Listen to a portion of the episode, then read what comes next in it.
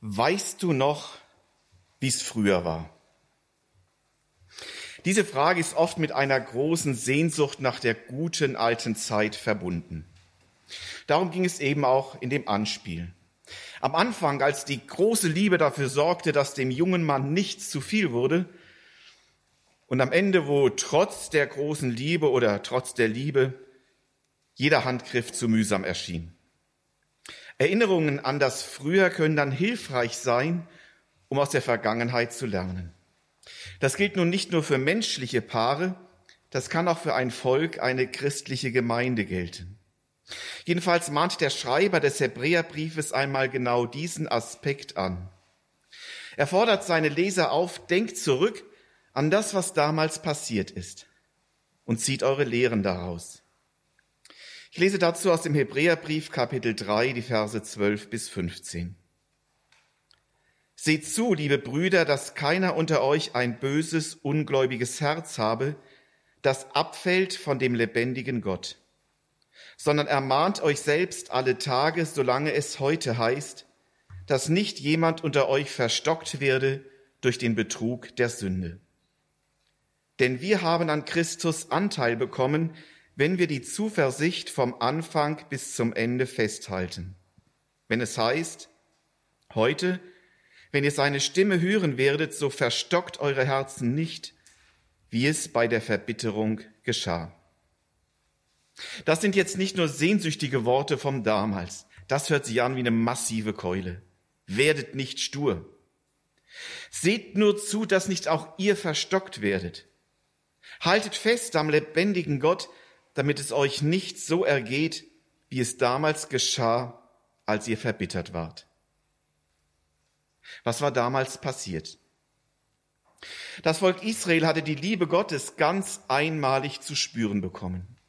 Mehr als jeder Verliebte für seine Geliebte tun kann, hatte Gott für sein Volk getan. Er hatte es aus der Sklaverei in Ägypten befreit und schon einige Jahre in der Wüste versorgt. Dass so ein Leben in der Wüste kein komfortables Leben ist, ist uns wahrscheinlich klar. Aber es war besser als die Sklaverei in Ägypten. Und so aus der Distanz betrachtet war es ein jahrelang andauerndes Wunder, das das Volk Gottes damals Tag für Tag erlebte. Gott versorgte sie in der Wüste, half ihnen gegen ihre Feinde. Und am Ende mussten sie bekennen, dass weder ihre Kleidung noch ihre Schuhe in den Wüstenjahren zerrissen waren. Allein das ist ein Wunder. Meine Kleidung hält nicht so lange. Wie ist das bei Ihnen? Ich meine, für die Israeliten war das doppelt gut, denn die hätten ja keine Chance gehabt, sich neue Kleidung zu kaufen. Geld hätten sie wohl gehabt, die Ägypter mussten ihnen ja noch einiges zustecken, als sie damals ausgezogen waren. Aber Kaufhausketten gab es damals nicht und in der Wüste schon gar nicht. Aber dann war auch noch da die Geschichte mit dem täglichen Fleisch. Die Wachteln, die pünktlich und zielgenau da herabgefallen sind, wo die Israeliten gerade waren. Habe ich auch noch nicht erlebt. Meine Hähnchen muss ich mir selber kaufen. Die fliegen mir nicht punktgenau zu. Oder den Israeliten auch ihr tägliches Brot, das Manna. Auch das kam Tag für Tag. Und auch das mussten sie nur einsammeln gehen. Es war wirklich ein besonderes Leben, das das Volk Gottes damals führte. Aber irgendwie schienen sie sich daran gewöhnt zu haben. Irgendwann sahen sie nicht mehr Gottes Wunder, seine Segnungen, sondern nur noch ihren Alltag. Packen, Zelte abbauen, Massenwanderung, Zeltaufbau, Neuorientierung, Essen einsammeln und so weiter, Tag für Tag, Jahr für Jahr. Eins, eins fehlt aber noch das Wasser zum Trinken. Ohne Getränke zu haben, ist die Wüste tödlich. Da helfen dann auch kein Manna und keine Wachteln. Durst tut weh, richtig weh. Ich glaube, wir kennen das gar nicht.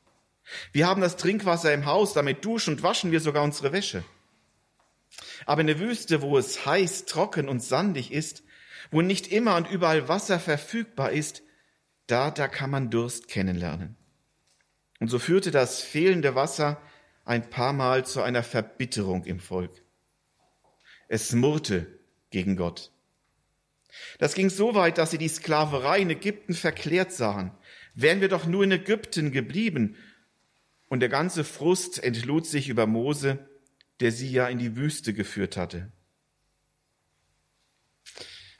Haben Sie jemals richtig Durst gehabt? Ein Durst und nichts Trinkbares war da? Nichts greifbar? Und das über mehrere Tage? Ich nicht.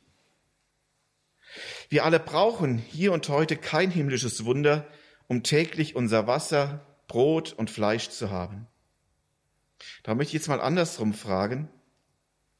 Ist es nicht geradezu wunderbar, dass wir in solchen Umständen leben dürfen?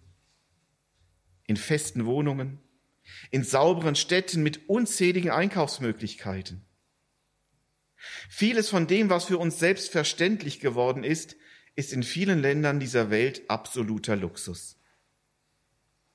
Gott sei Dank, dass es uns so gut geht. Ja, Gott sei Dank. Ihm haben wir es zu verdanken, dass es nun schon so lange keinen Krieg, keine Seuche, keine Katastrophe bei uns gab. Er hat es zugelassen, dass wir die Rahmenbedingungen unseres Lebens so vorteilhaft haben, so gut wie sie sind. Sehen wir das noch? Danken wir Gott dafür? Oder sind wir wie die Israeliten damals genauso schnell verbittert oder aber zumindest unzufrieden, wenn wir einmal warten oder auf etwas verzichten müssen und sei es nur, wenn die Erdbeermarmelade von der falschen Marke im Laden ist und die richtige nicht da ist. Ja, ich glaube, man kann sich an die Wohltaten Gottes gewöhnen.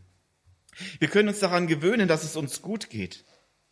Wir sehen nicht mehr, was wir alles haben. Unsere Augen, unsere Gedanken sind auf das fixiert, was wir nicht haben. Das kann auch unseren Glauben, unser geistliches Leben betreffen. Vielleicht haben wir uns ja sogar daran gewöhnt, dass Jesus uns ja alles vergibt. Und darum nimmt man es in der Nachfolge auch nicht mehr so ernst wie früher. Und es kann passieren, dass aus einem gläubigen Herzen im Laufe der Zeit ein ungläubiges Herz geworden ist.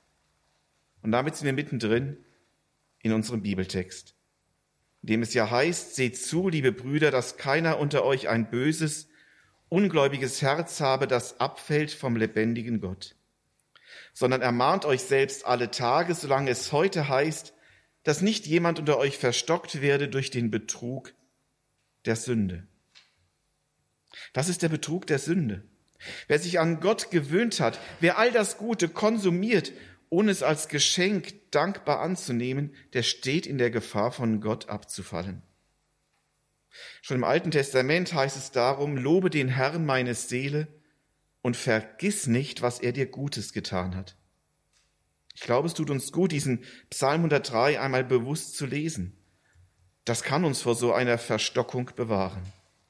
Eine Verstockung, die nur noch aus Erwartungen besteht, die nicht mehr sieht, was man alles hat, die immer mehr will und nicht mehr für das Vorhandene danken kann. Denken Sie mal die zwei Anspielszenen vorhin. Die heiße Liebe zwischen zwei Menschen ist kalt geworden, weil sie sich aneinander gewöhnt haben. Der andere ist nichts Besonderes mehr. Es macht keinen Spaß mehr für den anderen etwas zu tun, der andere soll lieber etwas für mich tun. Wo sich so ein Lebensstil einschleicht, schleicht sich Gewöhnung ein. Aus Hingabe wird Egoismus, aus Füreinander wird Gegeneinander, aus einer guten Beziehung kann eine schlechte Beziehung werden, am Ende droht die Scheidung.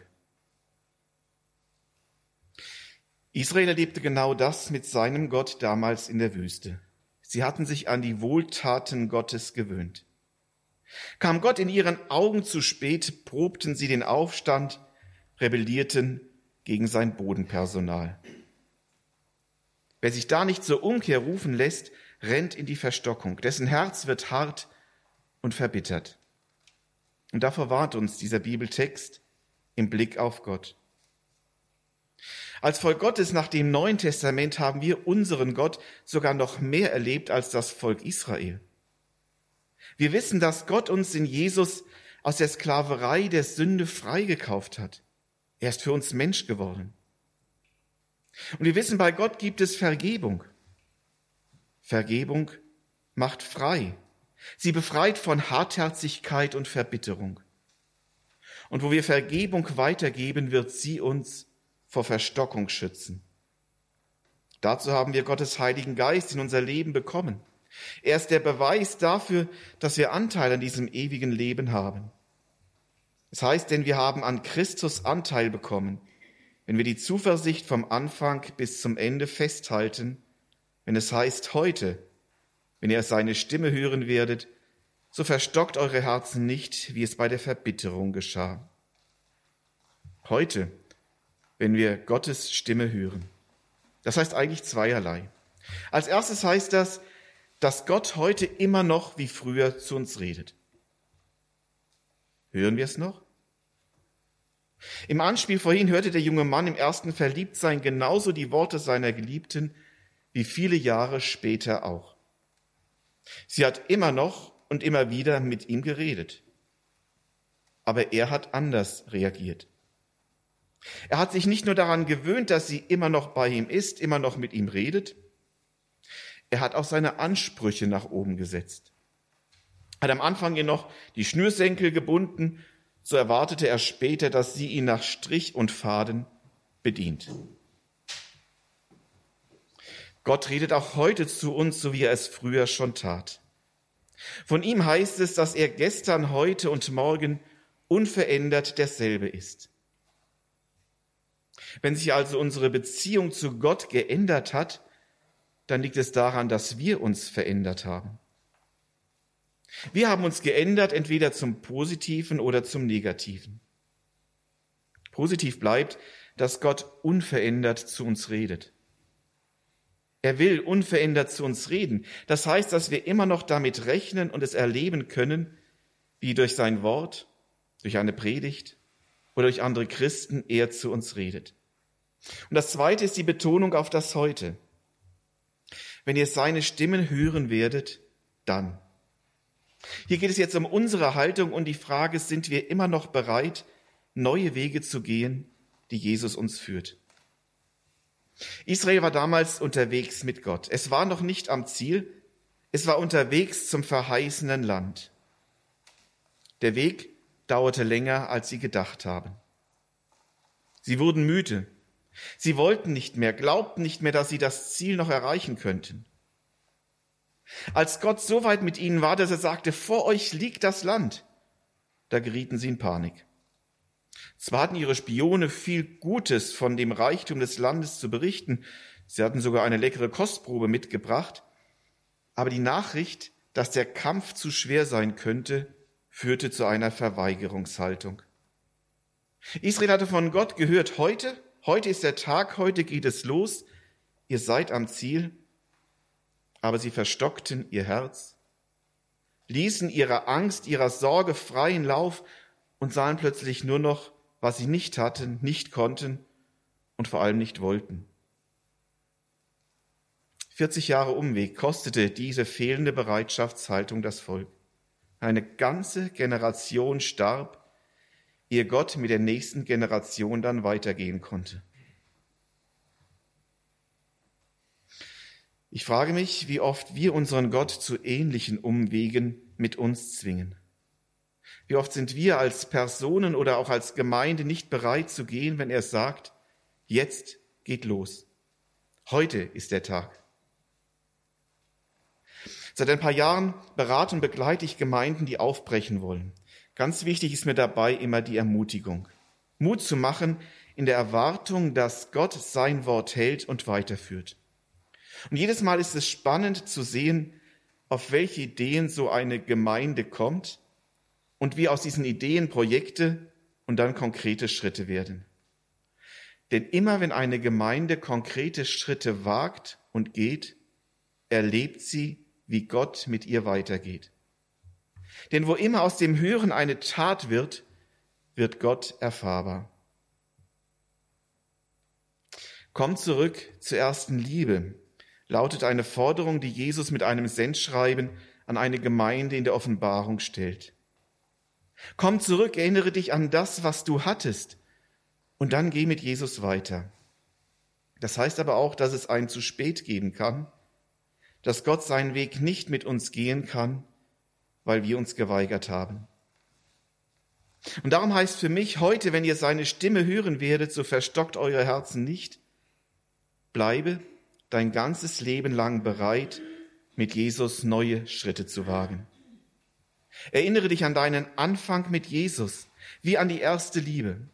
Und dann bleib hörbereit. Nicht so wie in dem Anspiel, das wir erlebten, sondern, sondern lieber so, wie es der Paul mit seiner Pauline tat. Paul und Pauline genießen ihr hohes Alter. Eines Abends im Bett säuselt Pauline zu ihrem Geliebten, du Paul, weißt du noch, wie wir uns das erste Mal geküsst haben? Paul beugt sich zu seiner Pauline und gibt ihr einen Kuss. Und weißt du noch, wie wir verliebt durch die Wälder gestrichen sind, du hast deinen Arm um mich gelegt?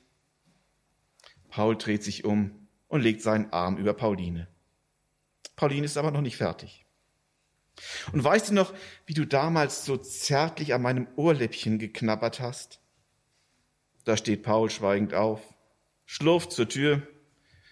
Pauline ruft ihm nach, was ist los, Paul? Habe ich was Falsches gesagt? Nein, nein, ich hole nur meine Zähne.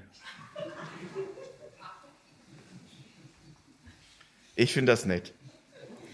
Paul hört auch im hohen Alter noch die Worte seiner Frau und sie war ihm unverändert wichtig. Ihre Wünsche setzten ihn immer noch in Bewegung und kein Schritt war ihm für seine alt gewordene Liebe zu viel. Für sie holte er sogar die dritten Zähne aus dem Bart, um an ihrem Ohrläppchen wie früher knabbern zu können. Auf Gottes Stimme hören wird ziemlich sicher nicht heißen, ich muss am Ohrläppchen knabbern. Aber so wie der alte Mann bis ins hohe Alter bereit war, sich aus Liebe in Bewegung setzen zu lassen, möchte ich mich und ich denke, möchten wir uns als Gemeinde Jesu auch von ihm noch nach vielen Jahren Nachfolge immer wieder neu in Bewegung setzen lassen. Wir wollen uns daran erinnern, was wir mit Jesus erlebt haben und dann mutig weitergehen, wenn Jesus sagt, geh. Amen. Wir wollen beten und soweit möglich bin ich dazu aufzustehen. Herr Jesus, ich danke dir, dass du in unsere Welt gekommen bist, um uns aus der Sklaverei der Sünde zu befreien. Du hast dir eine weltweite Gemeinde berufen, mit der du in dieser Welt wirkst. Danke, dass du unverändert zu uns redest, dass wir immer noch und immer wieder deine Stimme hören können. Bitte vergib uns, wo wir zu bequem oder zu anspruchsvoll geworden sind Vergib uns, wo wir deiner Stimme ungehorsam waren, sie ignoriert haben. Wir wollen es besser machen. Und wir wollen gespannt sein, welche Wege du für uns noch bereit hast.